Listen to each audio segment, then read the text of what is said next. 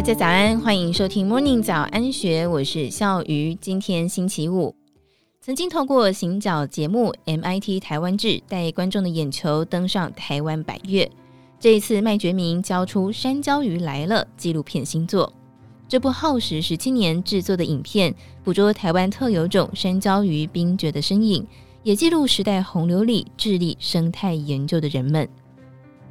虽然电视节目 MIT 台湾志已经停播三年多，制作人老麦麦觉明的工作室依然在中视大楼的一角处灯火通明着。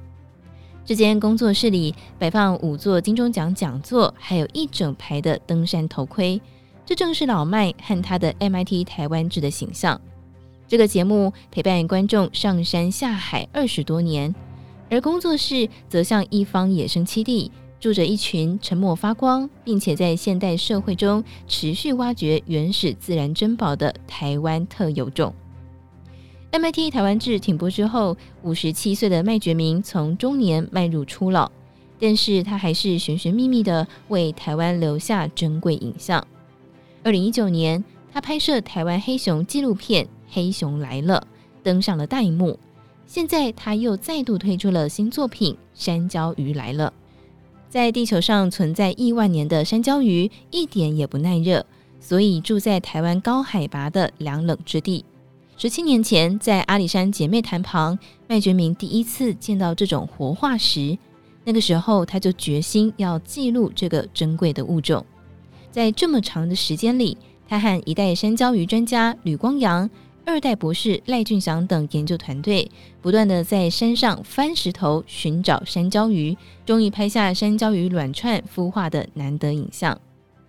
纪录片不只是记录山林珍贵的物种、研究人员的热情等等，在这段过程中，山神把他们一位重要的伙伴赖俊祥的生命遗憾地留在了奇莱北峰，他摔入山谷，人就没了踪迹。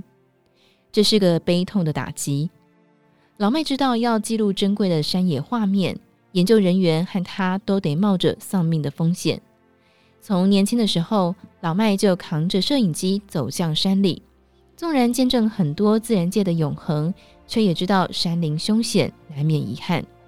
过去他常年合作的向导蓝教官，有一天也突然在雪霸山区失去了性命。他还曾经在山上遭遇雷击，伙伴罹患肺水肿、高山症。最后是由他背着同伴下山。即使如此，老麦还是坚决投身生态纪录片的拍摄。他不说大话，但是总能够从他身上感受到他对台湾山野的使命感。但是记录生态很辛苦，难道没有想过要放弃吗？麦觉明又谈起了山椒鱼博士赖俊祥。他走了之后，老麦确实一度动摇了。但是赖俊祥的妻子谢维纯却要他不要担心。老麦动情地说：“赖俊祥的妻子想要让社会大众看见研究人员在山上工作的样子，也让两个孩子知道爸爸是一个怎么样的研究者。”于是研究团队勇敢地决定要延续赖俊祥的遗志，找寻台湾东部的山椒鱼。在赖俊祥失事七年之后，《山椒鱼来了》纪录片上映。在试映会上，谢维纯带着两个长大的孩子到了现场，再次见到已经在天上的家人。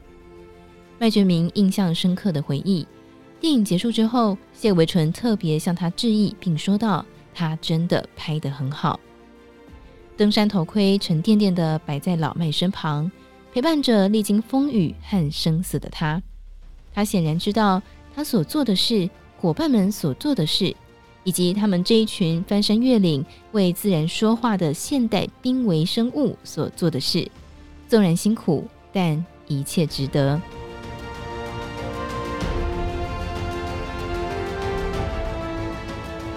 以上内容出自《金周刊》一千三百六十五期，更多精彩内容欢迎参考资讯栏。